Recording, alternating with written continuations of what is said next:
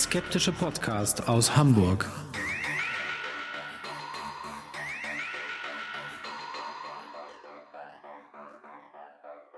Hallo und herzlich willkommen zum 131. Mal bei Hoaxilla, dem skeptischen Podcast aus Hamburg.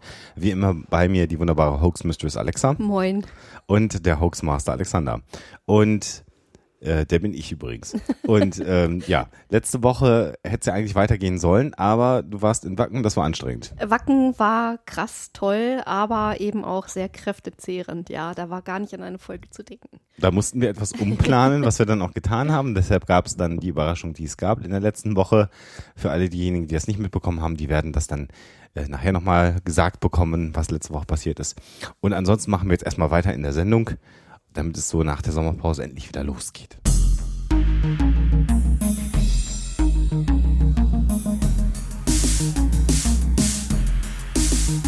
Die Story der Woche. In der Story der Woche begeben wir uns diesmal in das kleine Waldenburg bei Chemnitz.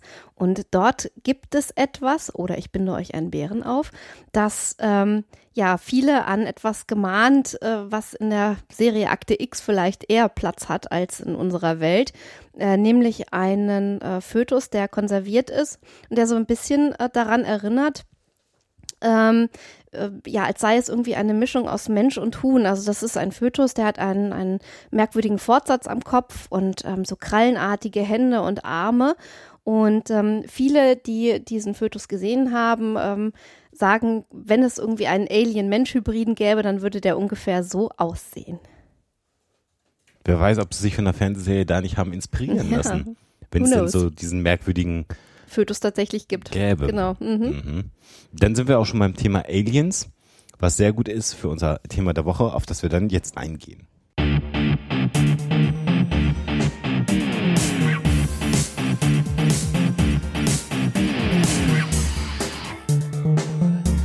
Thema der Woche. Ja, drei Viertel des Jahres sind quasi schon um und ähm, wir haben ja mal Anfang des Jahres gesagt, dass äh, dies äh, auch das Jahr der Präastronautik wird bei Huxilla. Und wir haben festgestellt mit großer Panik, so viele Präastronautik-Folgen hatten wir noch gar nicht. Und deswegen müssen wir mal dringend wieder was Präastronautisches äh, nachschieben. Da sind wir dann auch schon bei den Aliens. Und ähm, wir haben wieder was sehr, sehr Schönes rausgesucht und haben uns darüber schlau gemacht. Und zwar soll es heute gehen nach Peru. Ähm, das wird der Schauplatz äh, der Dinge sein, über die wir gleich reden. Und zwar wollen wir heute über die NASCAR-Linien reden. Ich vermute mal, dass unsere Hörer fast alle wissen, was es mit den NASCAR-Linien auf sich hat. Oder zumindest, was Herr von Däniken dazu zu sagen hat. Mhm. Für alle diejenigen, die das noch nicht kennen, wollen wir es ganz kurz beschreiben. Es handelt sich bei den Nazca-Linien um ähm, riesige Scharbilder, also von Scharren. Ich kann nicht so schön mit dem R rollen, aber ich habe. Danke. genau. Ähm, die in der Fachsprache übrigens, das hatte ich bis dahin auch nicht gewusst, Geoglyphen heißen. Ähm, und die sind also bei den Orten Nazca beziehungsweise Palpa. Das sind die beiden Orte, in deren, die in der Nähe dieser riesigen Scharbilder sind. Und die sind einfach und also es sind einfach Bilder, die in den Boden gekratzt sind, so muss man es vielleicht sagen, die einfach unfassbar groß sind. Es gibt zum Teil bis zu 20 Kilometer lange Linien mhm. äh, in diesen äh, bei diesen Scharbildern. Ähm, die das ganze Gebiet ist inzwischen ähm, Welterbe der UNESCO geworden. Ähm, das ist 1994 äh, eingeschrieben worden, dass es zum UNESCO-Welterbe gehört, also tatsächlich jetzt auch ein schützenswertes Gut. Und die Frage, die sich natürlich stellt bei diesen Linien von Nazca, ist, welchen Zweck hatten sie? Und wer hat sie gemacht? Also ähm, einmal muss man sagen, ähm, dass die Formen auch nicht alle gleich sind. Also das ist nicht immer das gleiche Muster, was mhm. da benutzt wurde. Ähm, man hat entweder geometrische Formen, man hat ähm, ja trapezartige äh, Bilder, man hat ähm, spiralförmige Bilder, man hat aber auch so etwas wie Tierdarstellungen Ja. und ähm, das wird vielen jetzt sicherlich bekannt vorkommen. Zum Beispiel eine Spinnendarstellung, ein Affe befindet sich darunter, ein Wal, was äh, ziemlich außergewöhnlich scheint, irgendwie in dieser wüstenartigen Gegend und ein Kolibri, der sich so mitten im Flug befindet und ähm, wir können das jetzt natürlich äh, nur verlinken dann, ähm, dann werden die Bilder sicherlich äh, Erinnerungen wachrufen bei dem einen oder anderen. Ähm, das hat sicherlich jeder schon mal äh, gesehen von euch. Und ähm, man muss sich natürlich fragen, ähm, ob ähm, und wa oder warum in diesem Gebiet, was sehr trocken ist, äh, was sich ungefähr 60 Kilometer von der, vom Meer entfernt äh, befindet, äh, warum dort dann eben solche Darstellungen wie ein Wal äh, oder eben eine in subtropischen Gebieten ähm, vorkommende Spinne oder so etwas sich befindet oder auch ein Affe. Also das sind gar nicht irgendwie so genuin Tiere, die da genau in der Gegend vorkommen würden. Auch ungewöhnlich, die auch eine bekannte Abbildung ist ein Kolibri, Mhm. der also auch in dieser Gegend gar nicht existieren kann, weil es eben ein Wüstengebiet ist. Ähm, ja. Und vor allen Dingen, was eben dann auch ganz, ganz verrückt ist, man hat diese Linien erst ja so in den 30er Jahren ungefähr Ja. äh, des letzten Jahrhunderts gefunden. 1924 war das ungefähr. Gut. Also als so der Flugverkehr einsetzte, äh, hat man dann von oben irgendwann äh, diese Geoglyphen erkannt. Und ähm, es gab eine Forscherin, die äh, im Prinzip ihr ganzes Leben darauf verwendet hat, ähm, diese Linien nicht nur ähm, zu erforschen und schützen zu wollen, ähm, sondern eben auch wirklich ähm, erstmal aufdecken zu wollen. Das war nämlich Maria Reiche Mhm, eine die Deutsche. tatsächlich, eine Deutsche, die da tatsächlich 50 Jahre verbracht hat. Ähm, ihr Haus, ähm, so meine ich, kann man auch heute noch äh, dort äh, sehen. Mhm, zum kleinen Museum umgebaut. Genau, und ähm, also die hat wirklich ähm, Großes geleistet, hat allerdings auch eine Theorie aufgestellt, aber dazu werden wir später nochmal kommen, die bei den heutigen Forschern nicht mehr ganz so gut ankommt. Herr von Däniken ist natürlich unser ähm, Lieblings-Präastronautik-Anhänger und Verfechter. Und der hat ähm, sozusagen zwei Argumente gebracht, äh, die belegen sollen, äh, dass da unbedingt Außerirdische im Spiel gewesen sein Ja. müssen bei dieser, ähm, bei diesen Nazca-Linien, die von einer Kultur stammen, die ungefähr zwei, von 200 vor Christi Geburt bis 600 nach dort äh, gewirkt haben. Das sind die ähm, Nachfahren der Paracas-Kultur. Und Herr von Däniken sagt zum einen, äh, das können Menschen überhaupt in dieser Größe gar nicht in den Boden geritzt haben. Die hatten- Primitive Indios. primitive Menschen wie diese Nazca-Menschen äh, waren überhaupt nicht in der Lage, so riesige, also wirklich auch teilweise äh, kilometerlange Linien so derart gerade irgendwie und solche Bilder in den Boden zu bringen. Äh, und ähm, was natürlich auch auf Götter von oben, beziehungsweise in seiner Sicht Außerirdische hindeutet, man kann die auch wirklich nur von oben wirklich, also richtig gut erkennen, sagt er.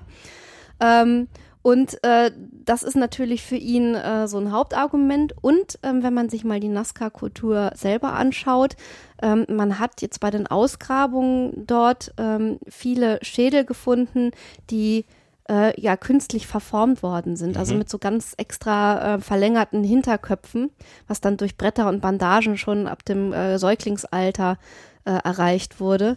Und äh, da sagt Herr von Däniken natürlich und auch andere Anhänger der außerirdischen Theorie, dass man äh, diese Menschen den Göttern beziehungsweise den Aliens eben ähnlicher machen wollte.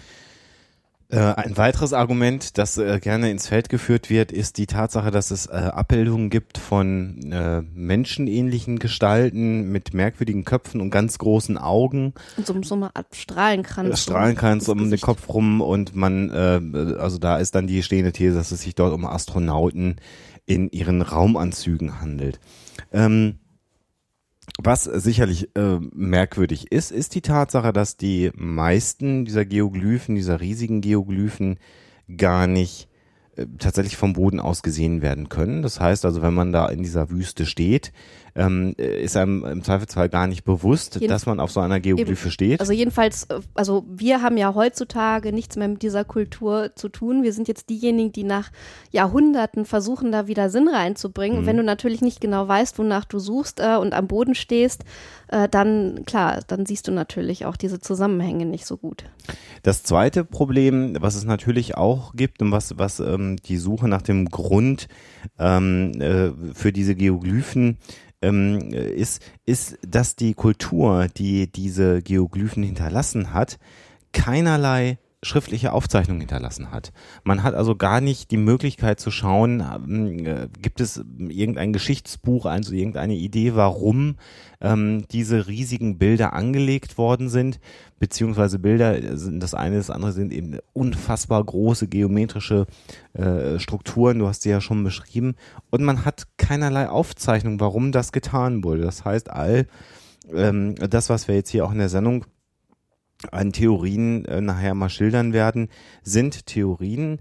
Ähm, wir können aber schon sagen, dass es im Moment einige oder eine Theorie zumindest gibt, die nach der aktuellen äh, Faktenlage eine sehr, sehr gute Erklärung für diese Geoglyphen liefert. Aber das ist natürlich die, die am mhm. wenigsten sexy ist, sondern wir gehen erstmal natürlich auf die Theorien ein, die ein bisschen reißerischer und spannender sind. Und Erich von Däniken hat also zum einen natürlich die These aufgestellt oder die Frage in den Raum gestellt, wie denn diese äh, Bilder entstanden sein können, diese Geoglyphen, ohne die Hilfe von Hochtechnologie.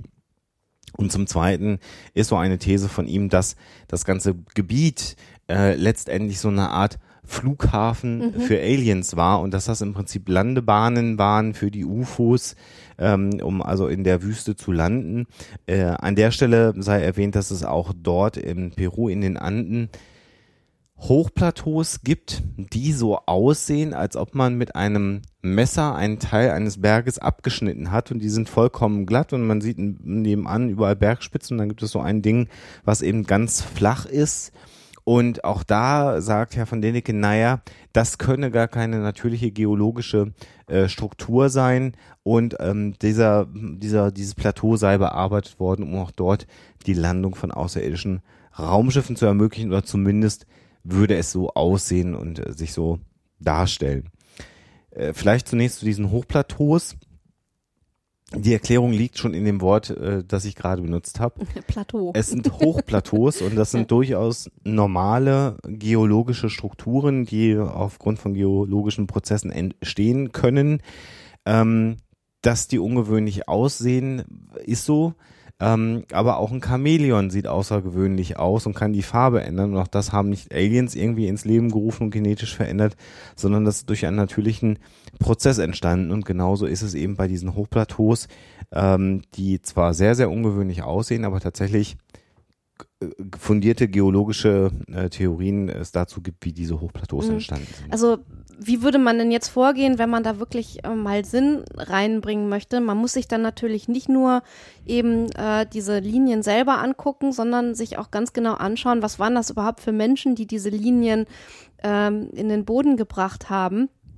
Und ähm, wir können ja mal damit anfangen, äh, wie sie das gemacht haben könnten. Und ähm, lange Zeit äh, tappte man da so ein bisschen im Dunkeln. Frau Reiche zum Beispiel war Zeit ihres Lebens davon überzeugt, dass es sich äh, um astrologische Darstellungen, ähm, äh, nicht astrologische, aber astronomische Darstellungen mhm. handelt, ähm, quasi eine Art Riesenkalender, ähm, der da quasi wie ein Buch irgendwie in die in den Boden geritzt worden ist.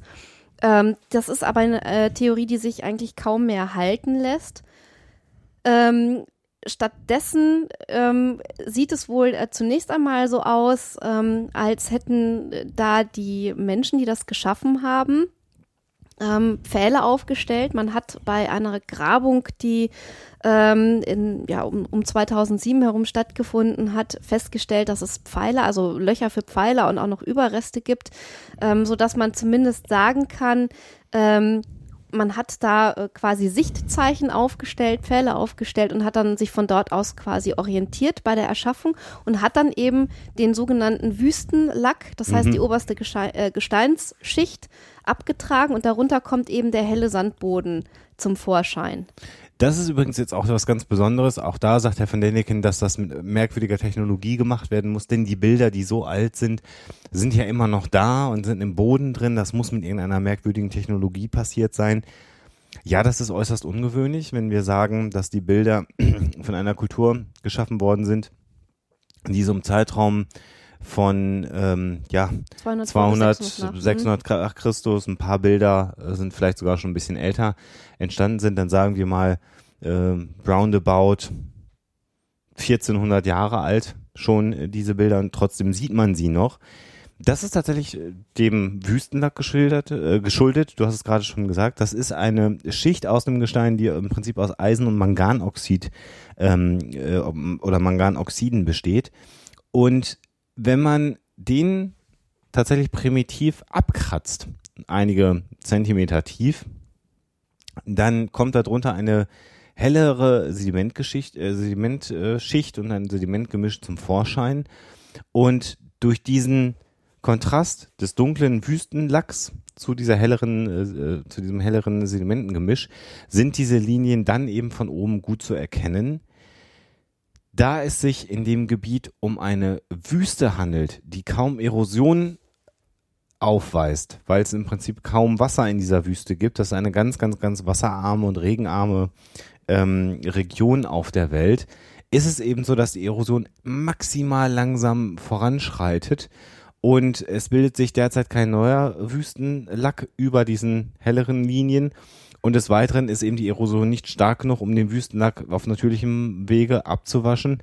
Und somit sind diese Bilder unglaublich stabil. Man kann sie finden. Mhm. Ähm, zumal natürlich, wenn man sie aus großer Höhe sieht, sie insgesamt einfach auch wirken. Äh, genau. wirken.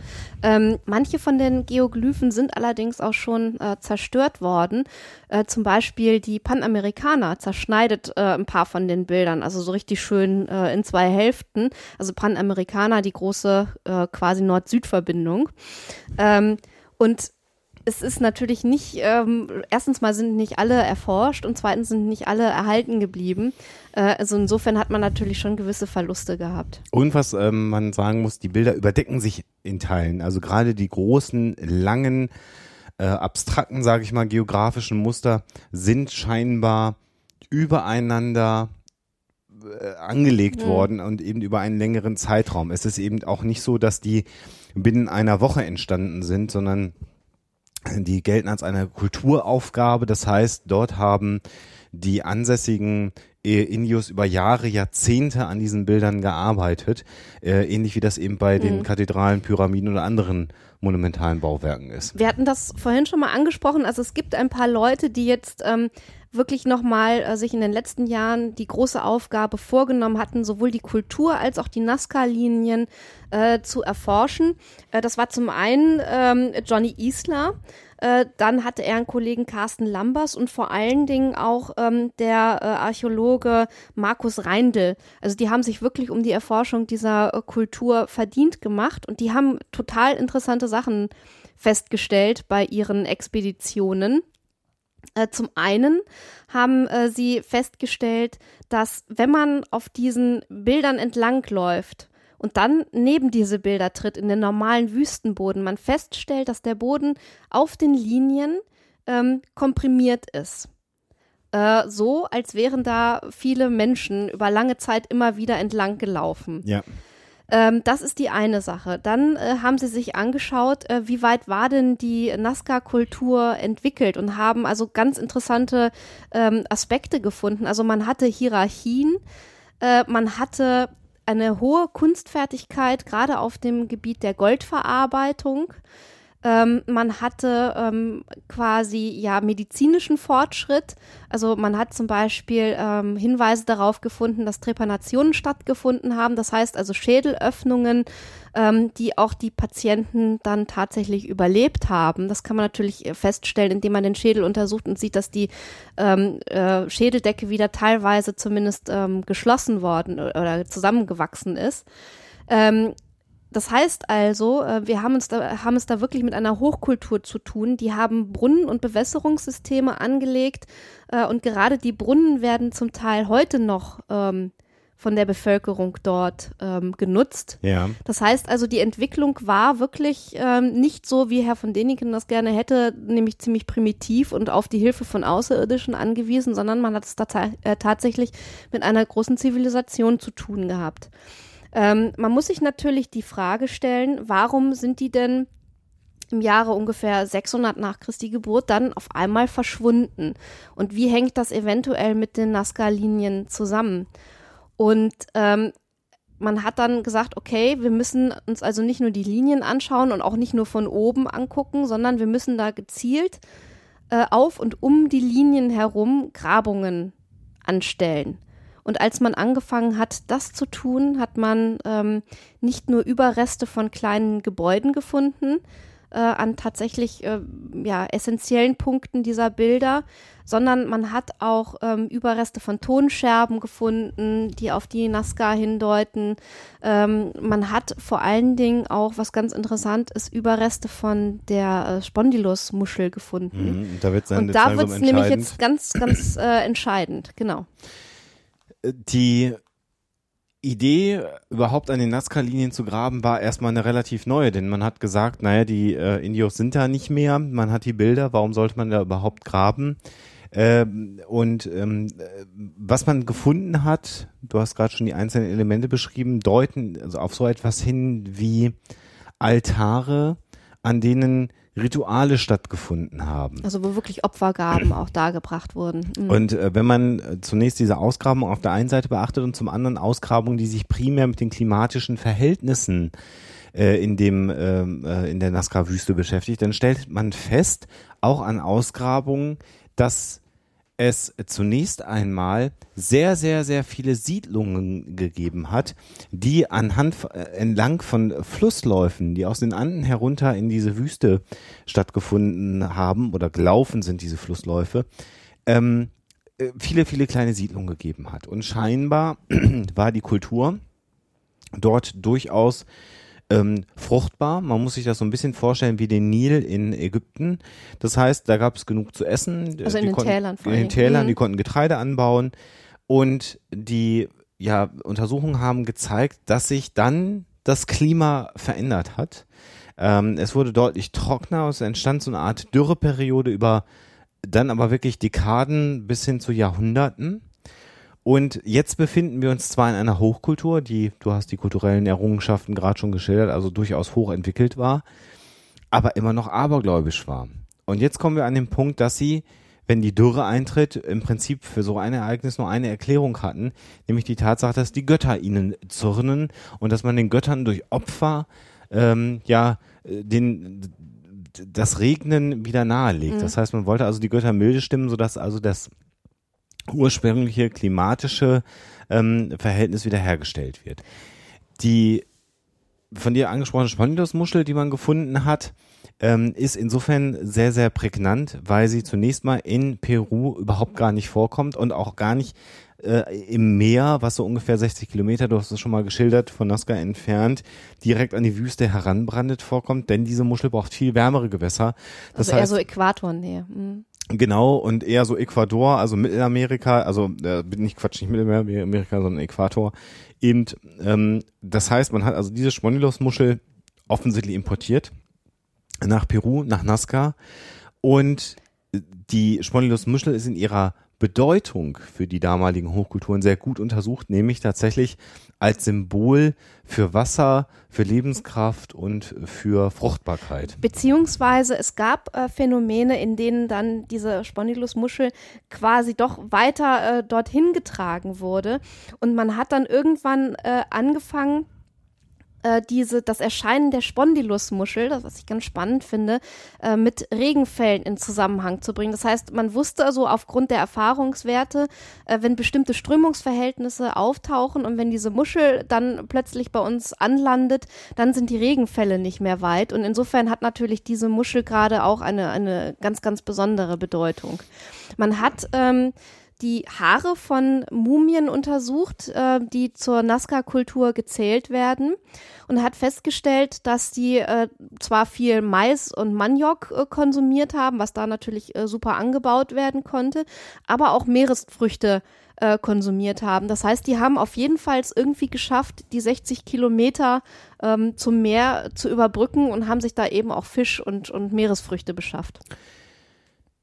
Offensichtlich sind also die Nazca-Linien eine und gerade eben die riesigen Geoglyphen ähm, ja ähm, tatsächlich rituelle Muster für die Götter letztendlich gewesen, eine Art äh, und das ist so die absolut im Moment stehende Theorie, eine Art Ritualfläche, die abgegrenzt oder markiert worden ist, wo oder auf der Rituale stattgefunden haben, Opfergaben Also stattgefunden festliche haben, Prozessionen, äh, um rituelle Handlungen. eben genau. Regen äh, zu beschwören letztendlich. Ähm, äh, der Umstand, wie gesagt, dass es keine schriftlichen Zeugnisse der Kultur gibt, äh, machen es natürlich extrem schwierig. Wenn man da also irgendwelche religiösen Schriften gefunden hätte, würde es einem deutlich leichter fallen. Ähm, die Idee, diese Bilder so riesig zu machen, mögen daran liegen, dass es äh, unterschiedliche Fürsten auch gab, die, die einen Auftrag gegeben haben, ähm, für ihren Bereich, für ihren, für ihre Stadt, für ihre Siedlung äh, möglichst das Optimum rauszuholen, damit es da wenigstens regnet, so dass man da unter Umständen auch als Machtbeweis ähm, äh, die Bilder immer größer gemacht hat. Äh, ganz bezeichnend ist die Tatsache, dass die äh, tierischen Darstellungen oder aber auch die Muster und die abstrakten Darstellungen ähm, auf Töpferwaren der Kultur zu finden sind, der Nazca-Kultur äh, so dass letztendlich äh, es eher so eine Art Vergrößerung von kulturell geprägten Mustern ähm, stattgefunden hat, die aber schon vorher existiert haben. teilweise sogar der Paracas-Kultur ihm zuzuordnen sind. In dem Zusammenhang noch ganz wichtig, ähm, der ähm, Markus Reindl ist dann noch einen Schritt weiter gegangen und hat sich auch die, die Berge rundum nochmal ganz genau angeguckt, weil er Hinweise auch von der, von den hiesigen, äh, von der hiesigen Bevölkerung bekommen hat und ist dort erstmal in den Bergen auf Goldverarbeitung und Goldgewinnung gestoßen, hat also die, die Stollen gefunden, die damals wohl ähm, beackert wurden. Und ähm, er hat an Felswänden dort kleinere Versionen der Zeichnung oder vieler Motive entdeckt und äh, spricht dort von einer Art ja, Skizzenbuch. Also dass man da quasi die Motive her hat, die dann eben irgendwann mal immer größer äh, auf der auf der Nazca oder auf dem Plateau eben dargestellt wurden. Äh, Es gibt äh, auch Bilder, die nicht diese immense Größe haben, aber schon sehr groß sind, die an Hängen äh, in den Berg gekratzt worden sind. Und da ist es tatsächlich so, entgegen auch zu dem, was Deniken sagt, dass man diese Bilder durchaus von einer Siedlung aus auch in der Gesamtheit sehen konnte, als Symbol der Macht, ähm, der Kunstfertigkeit vielleicht oder auch als Zeichen tatsächlich an die Götter. Und ähm, erst als man vielleicht feststellte, dass diese Symbole nicht ausreichen, um der klimatischen Veränderung Herr zu werden, hat man dann dementsprechend ähm, die äh, ganz großen Bilder gemacht. Äh, ein weiteres Indiz darauf, dass die ähm, Symbole, die, die, die tierischen Darstellungen ähm, so etwas wie Prozessionswege vielleicht auch aufgezeichnet haben, ist die Tatsache, dass zum Beispiel bei dem Kolibri, wenn man sich das dann mal anschaut, wir werden natürlich die Bilder verlinken im, im Forum, die Tiere oder auch die Muster so dargestellt sind, dass sie im Prinzip aus einer Linie bestehen. Das heißt, wenn man also anfängt, diesen Kolibri auf, auf einer Linie, die diesen Kolibri zeichnet, zu gehen, dann wird man die gesamte Linie abgehen, wird einmal den gesamten Kolibri abgegangen haben, ohne einmal eine Linie gekreuzt zu haben. Das spricht auch dafür, dass man vielleicht tatsächlich auf diesen Linien Prozessionen gemacht hat. Und wenn man sich vorstellt, dass eine große Menge an Indios mit Priestern dort ableitet und dann sieht man irgendwann, wie vielleicht sogar das ganze äh, Geoglyphenbild mit Menschen belagert ist und an einem oder mehreren Punkten wird dann so eine Spondylusmuschel geopfert, dann zeigt das schon ähm, vielleicht, was das für eine rituelle Kraft auch hatte, diese Geoglyphenbilder. Weiterer Beleg dafür, dass die Spondylusmuschel und die Geoglyphen zusammenhängen, ist, sind ja auch äh, Muscheln, die man gefunden hat, in die dann letztendlich auch im Prinzip Nazca-Linien in die Muschel eingeritzt worden Das heißt, sind. ähnliche Motive, wie man sie da als Geoglyphen findet. Also das ist natürlich ein Beleg, dass da ein ganz klarer Zusammenhang besteht. Also das ist wahrscheinlich nach heutigem Erkenntnisstand, das ist so Anfang der 2000er Jahre, ähm, das, was man heute glaubt, mit, mit Erkenntnis ähm, herausgefunden zu haben über die Nazca-Linien. Wir können natürlich nochmal uns den Spaß machen, ein, zwei der abgefahrenen Theorien gerne es, schildern. es gibt da zum Beispiel einen Forscher, ich muss offen gestehen, mir fällt jetzt der Name gerade nicht ein. Ein der, Amerikaner auf ein. Amerikaner, der diese Linien mit einer Wünschelroute abgegangen ist und der sagt, er hätte ganz eindeutig ähm, Belege dafür von seiner Wünschelroute erhalten, äh, dass diese Geoglyphen den Verlauf äh, und die äh, Ende, also Strömungsänderung von Wasseradern zeigen. Das heißt also zum Beispiel da, wo man eine Zickzacklinie hat, da endet dann ein Wasserlauf, ein, ein unterirdischer. Äh, Spirale ist dann irgendwie eine Strömungsänderung äh, und äh, so schlüsselt er das dann auf und meint also irgendwie diesen Nazca-Code mit äh, Wasseradern in Verbindung zu bringen, ist natürlich schwer zu belegen. Ja, das ist tatsächlich ähm, auf ganz vielen Ebenen ganz schwer, ja. schwer zu belegen. ähm, äh, die UFO-Landebahn-Theorie haben wir sicherlich schon geschildert von Erich von Däniken. Lass uns vielleicht noch mal ganz kurz zum Ende noch mal auf die verlängerten Schädel ah, ja. eingehen. Ähm, das haben wir nur kurz angerissen. Und da ist es ja so, dass häufig behauptet wird, diese überhaupt diese diese Body Modification, um die es sich da handelt, mhm. sei nur gemacht worden, weil man den Aliens nacheifern wollte. Mhm. Das heißt, also es, es mag die meisten ähm, Belege, das müsste man natürlich nochmal statistisch äh, sich anschauen, die Befunde äh, dafür geben, dass eben besonders beliebt war diese diese Schädelverlängerung. Ähm, es gibt aber natürlich darüber hinaus, wir wissen es alle, noch viele andere. Also es gibt zum Beispiel die Giraffenhälse, ähm, es gibt Tellerlippen, ähm, es gibt natürlich logischerweise heute Piercing, Tattooing und ich weiß nicht was alles. Also Body Modification ist natürlich äh, irgendwie ein großes Thema. Man hat äh, Belege für die ähm, Schädelverlängerung ähm, interessanterweise eben nicht nur bei diesem Volk, sondern auch bei anderen, also bei den Ägyptern zum Beispiel ähm, hat man so etwas, solche Schädel gefunden. Ähm, man hat das sogar ähm, im Europa der Völkerwanderungszeit teilweise. Also es soll wohl äh, mit den Hunnen ähm, gekommen sein, diese Mode. Und die Frage ist natürlich immer, äh, erstmal, ist das, ist das künstlich hervorgerufen oder ist das eine natürliche äh, Deformierung? Auch das kommt natürlich vor. Ähm, und dann ist natürlich die Frage, ist das tatsächlich so, dass da ein außerirdisches Vorbild nachgeahmt wird?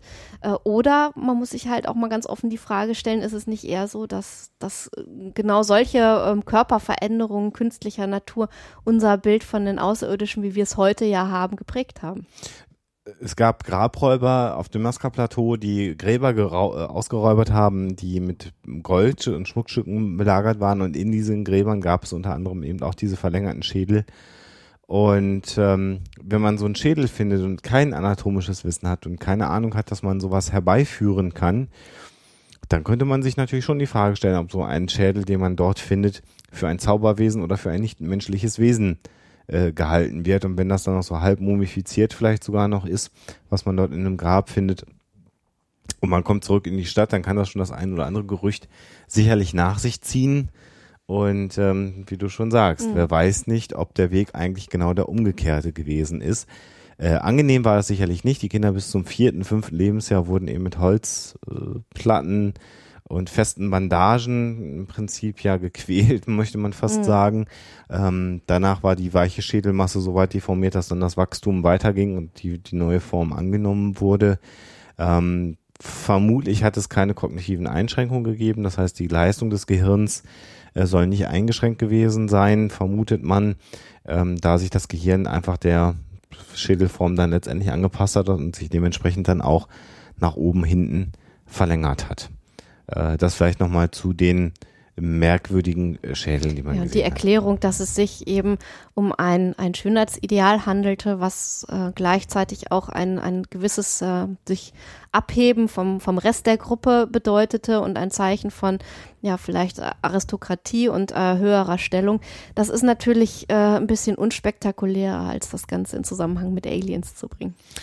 Die Großaugen-Astronauten vielleicht noch, die man dort sieht, die ein Beweis sein sollen, sind eben auch sehr, sehr verbreitet in der Kultur. Es gibt eben sehr, sehr häufig dieses Abbild eines, eines Humanoiden mit großen Augen, in, sogar in vielen ähm, äh, ja, südamerikanischen Kulturen. Und dann ist es eben die Frage, ob das ein Alien ist oder einfach nur eine Art und Weise der Abbildung gewesen ist.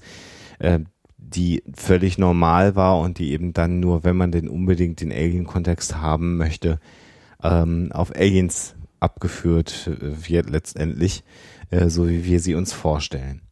Also, was halten wir fest bei den Linien von Nazca? Sie sind durch einfaches Abkratzen der obersten Wüstenschicht entstanden Das heißt natürlich nicht, dass das unaufwendig war. Also Genau. das hat schon äh, sehr viele Arbeiter über einen sehr langen Zeitraum gebraucht, um äh, solche Bilder zu schaffen. Die Aber das heißt Motivation natürlich nicht, dass das nicht geht. Mhm. genau war Verzweiflung, Mhm. weil man eben äh, ja, letztendlich gesehen hat, dass der Lebensraum sich verändert, dass man dort, wo man wohnt, nicht mehr existieren kann. Die Siedlungen sind nach und nach immer weiter in die Berge zurückgewichen, weil natürlich das Wasser nicht mehr aus den Anden herunterkam. Man hat äh, übrigens Hinweise gefunden, dass ähm, das Wetterphänomen El Nino, was wir ja auch heute noch kennen, da erhebliche Schäden gerade in der Spätzeit der Nazca angerichtet hat, dass wenn dann Regenfälle kamen, die so sintflutartig waren, dass sie also ganze Dörfer vernichtet haben, äh, dass sie dann im Prinzip einfach verschüttet wurden. Das zeigt zunächst mal, wie sie entstanden sind. Die Idee und die äh, Grabungen haben gezeigt, dass es Opfergaben gab, dass man also in Regenritualen um Wasser gebeten hat. Und auch das erklärt eben dann mit wachsender Größe die wachsende Verzweiflung, die die äh, Kultur gehabt hat. Und letztendlich dann so um 600 bis 800 nach äh, Christi Geburt Den Ort verlassen hat. dann letztendlich Mhm. dann auch ausgestorben ist oder, Ja, oder weggewandert ist, in andere Kulturen aufgegangen ist und die Wüste in dem zu heutigen Zustand, wie wir sie kennen, zurückgelassen hat.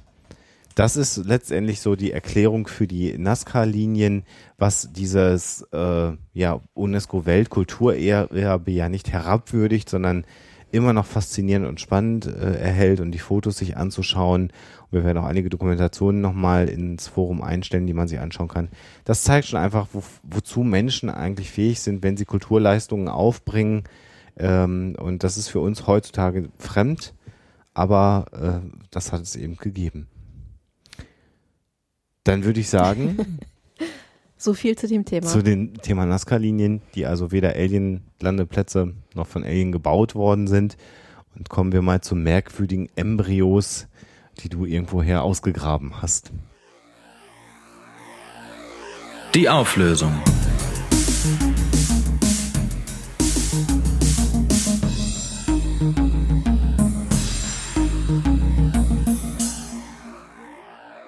Ja, gibt es in Waldenburg bei Chemnitz tatsächlich einen deformierten Fötus, den viele für einen Alien-Hybrid halten? Oder habe ich euch da einen Bären aufgebunden? Nein, also die Geschichte stimmt tatsächlich. Wer mal äh, googelt, der Hühnermensch von Waldenburg, der wird da ganz schnell drauf stoßen. Und auch äh, Bernd Hader hat sich damit beschäftigt in seinem Lexikon der Großstadtmythen.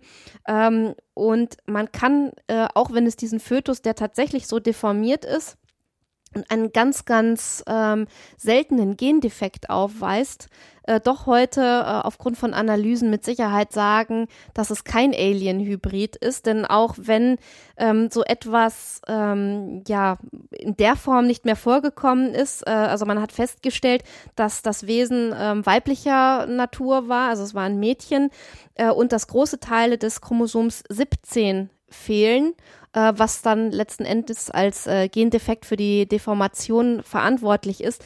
Äh, auch wenn man das alles festgestellt hat, ähm, die DNA ist doch zu 100 Prozent menschlich. Ähm, man kann sich ähm, äh, da Bilder anschauen, das sieht wirklich grauslich aus und ähm, äh, man kann nur eigentlich von Glück sagen, dass das Kind tot auf die Welt gekommen ist im Jahre 1735. Ähm, und ähm, es gibt heute äh, allerdings äh, kaum mehr Rätsel auf, denn äh, man weiß eben genau, es ist ja ein deformierter menschlicher Fötus. Trotz allem äußerst merkwürdig, dass es in Richtung Vogel geht. Zeigt vielleicht nochmal, wie Mutationen tatsächlich ähm, heftige Auswirkungen haben können. Genau. Wir haben am Anfang der Sendung von einer Überraschung gesprochen, die es letzte Woche gab für all diejenigen, die das eben nicht mitbekommen haben, die nur den Podcast-Feed abonniert haben und gesagt haben, äh, keine neue Folge erschienen.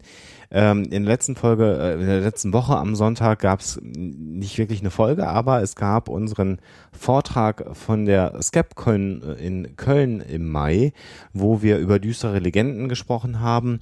Äh, den gibt's bei YouTube, der ist auf unserer Homepage auch verlinkt. Und wer also Interesse daran hat, äh, Alexa und mich mal sozusagen live vortragend zu sehen, kann sich gerne diesen Vortrag anschauen. Da geht es so ein bisschen um die Historie von Huxilla, geht dann nochmal um wirklich eine saubere Begriffsbestimmung, was sind düstere Legenden, was sind moderne Sagen, was sind Märchen. Und wir haben dann so ein bisschen auch mit dem Publikum gespielt und das kann man sich sicherlich äh, anschauen. Und überhaupt an der Stelle eben nochmal der Hinweis, wer sagt, Mensch, ähm, die halten Vorträge, das wäre doch auch mal was für uns. Äh, wer uns gerne mal für einen Vortrag einladen möchte, kann das gerne tun. Schreibt uns eine Mail an info.huxela.de und dann werden wir eben schauen, ähm, äh, ob das zeitlich passt. Wir sind auch danach gefragt worden, ob wir dafür Geld nehmen. Da ist es immer abhängig, was das für eine Veranstaltung ist. Wenn der Vorstand von VW das mal zur Bespaßung haben möchte, dann würden wir da sicherlich Geld für nehmen. Ähm, wenn das eine Schule machen möchte und wir in der Ecke sind, würden wir das auch kostenfrei machen. Ansonsten muss man halt gucken, ob man irgendwie sich auf die Reisekosten einigt. Das muss man immer im Einzelfall verhandeln und mal schauen. Aber grundsätzlich die Idee und die Anfrage nach Vorträgen äh, nehmen wir immer gerne entgegen und machen das auch sehr, sehr gerne mal einen Vortrag äh, halten. Und ich muss mir abgewöhnen, so viel durch die Gegend zu laufen. Äh, wer den Vortrag in Köln sieht, der wird wissen, was ich meine. Äh, da war ich aber dann doch auch ein bisschen nervös, weil wir die Konferenz vor gut 300 Leuten mehr oder weniger eröffnet haben. Das war schon wirklich ganz spannend äh, für uns, das auch zu tun. Ähm, eine weitere News, die wir haben, die wir jetzt endlich auch verkünden können, das hat lange alles gedauert, bis das unter Dach und Fach war. Auch das findet man auf unserer Homepage, ist die Tatsache, dass das Buch Ghost Hunting auf Spurensuche im Jenseits äh, von Alexa, ähm, was sie in Co-Autorenschaft mit Sebastian Bartoschek äh, geschrieben hat, jetzt endlich auch offiziell vorbestellbar ist. Und zwar bei Alibri, also auf äh, alibri.de. Da müsste man dann mal äh, wir haben es natürlich auch verlinkt, genau, zu den Büchern gehen und zu den Neuerscheinungen, genau. Am 29.08. ist der offizielle Erscheinungstermin, aber wie gesagt, ihr könnt das jetzt schon vorbestellen. Und wer ganz, ganz schnell ist, kann sich vielleicht sogar noch ein signiertes Exemplar sichern. Genau, also die ersten Vorbesteller werden auf alle Fälle ein signiertes Exemplar von Alexander Sebastian bekommen. Und Alibri verschickt das versandkostenfrei innerhalb von Deutschland. Das heißt, äh, man muss das nicht unbedingt bei Amazon bestellen, bei Amazon ähm, da in dem Bereich für den Verlag nicht so gut ist. Und da kann man ja sagen, wenn der Verlag es auch versandkostenfrei macht, dann kann man es ja auch beim Verlag direkt bestellen. Und nur beim Verlag gibt es eben die Möglichkeit, handsignierte Exemplare des Ghost Hunting Buches zu bekommen. Ähm, was es auch geben wird, das wird noch ein bisschen dauern, bis das alles fertig ist, aber das wird das Ghost Hunting Buch auch als Hörbuch geben. Äh, da an der Stelle können wir jetzt auch schon sagen, tatsächlich von Alexa und Sebastian eingelesen mit zwei Gaststimmen. äh, ja. Das können wir ja demnächst nochmal irgendwie sagen, wer dann die Gaststimmen sind, die nämlich dann die Interviewpartner lesen sozusagen der Interviews mit den Ghost Huntern im Buch. Darüber werden wir euch sicherlich weiterhin äh, informieren auf unserer Homepage. Das wird es in jedem Fall geben, das Hörbuch. Ähm, derzeit ist nicht geplant, das Buch als E-Book anzubieten. Das hat auch was damit zu tun, dass äh, man einfach sagen muss, ein Sachbuch äh, bei der Auflage, wie es erscheint, als E-Book würde bedeuten, dass man die Bücher verkauft und dass letztendlich die beiden Autoren mehr als ein paar Cent an dem Buch verdienen würden. Und ähm, also das ist dann eben auch ziemlich ziemlich blöd bei großen Verlagen, die das dann einfach mit rausschmeißen. Dann irgendwann ist das was anderes. Bei so kleineren Auflagen und kleineren Sachbüchern äh, bietet sich das einfach nicht an. Und auch wir haben an der Stelle, das kann man vielleicht nochmal einfach auch sagen, dann für all diejenigen, die sich das nicht wirklich vorstellen, gar nicht mehr die Entscheidungsgewalt darüber, was jetzt weiterhin mit dem Text passiert, sondern wir haben immerhin noch äh, die Rechte am Audio zum Buch, aber alle anderen Rechte habt, mhm. haben Sebastian Alexa an der Stelle auch einfach mal abgegeben. Genau. ja, also ich lege euch die Seite ähm, von Alibri ans Herz, da kann man auch alle Infos kriegen. Ähm, wie das ist mit äh, Lesungen, die dann äh, im Nachgang zur Erscheinung geplant sind. Ähm, da gibt es jetzt ähm, schon ein, zwei Termine. Wenn das ganz konkret ist, werden wir das auch über die Seite bekannt machen und halten euch dann natürlich auf dem Laufenden. Ähm, wir hoffen, dass äh, zu dem Termin, der jetzt äh, höchstwahrscheinlich ist, dass das klappt. Ähm, wir hoffen, dass dann noch einige weitere dazukommen. Und äh, da werden wir euch sicherlich dann so schnell wie möglich informieren. Genau, da könnt ihr nämlich Alexa und Sebastian auch mal live lesend erleben. Und es wird auch noch, so planen wir das zumindest, ein Event hier in Hamburg geben, so Richtung September, Oktober hinaus. Ähm, aber da wollen wir auch noch nicht so viel, ganz viel dazu sagen. Äh, das letzte, was ich jetzt in der Sendung schon mal ankündige, und dann stelle ich das demnächst auch auf die Homepage, ähm, ist die Tatsache, dass ich dienstlich Ende des Monats in München weilen werde. Und ich plane derzeit für den 28. August in München ein ja, Hörertreffen. Ich habe schon Signale bekommen von den Münchner Skeptikern von der GWOP, dass sie ihren Stammtisch da vielleicht irgendwie auch hinlegen wollen so dass wir dann gemeinsam uns in München treffen können und für all diejenigen, die sagen, Mensch, kommt doch mal in den Süden, immerhin, ich schaffe es in den Süden, weil ich da gerade sowieso dienstlich zu tun habe. Und ähm, also schon mal für all diejenigen, die aus dem Münchner Raum kommen, den 28.08. eintragen und wer gerne zum Hörertreffen kommen will, schreibt auch eine Mail an die bekannte Mailadresse oder kommentiert dann, wenn das dann freigeschaltet ist, kommt in der nächsten Woche ähm, mit plus eins auf der Homepage und ich werde nochmal in den nächsten Tagen gucken, eine Location zu finden für das Hörertreffen in München. Und München sowieso gutes Stichwort. 2014 ja die Skeptiker-Konferenz in München über Christi Himmelfahrt. Könnt ihr euch da unten auch schon mal vormerken. Da werden sicherlich Alexa und ich und Sebastian und ganz, ganz viele oh, andere, die ihr aus unserer Sendung kennt, auch aufschlagen.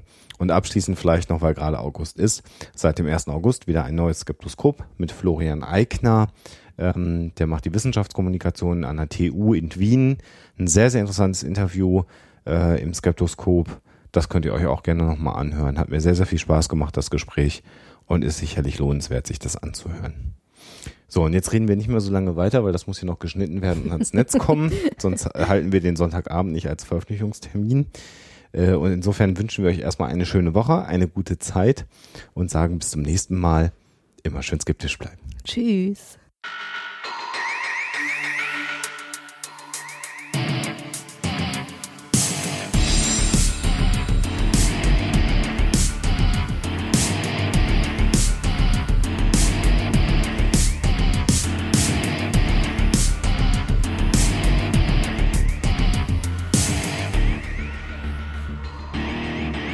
Schickt Fragen, Anmerkungen oder Feedback an info@huxilla.de. Und wenn ihr mögt, dann bewertet uns doch bei iTunes oder einer der anderen Podcast-Seiten, die uns führen. Hoaxilla ist eine Record Shoe Production aus dem Jahre 2013.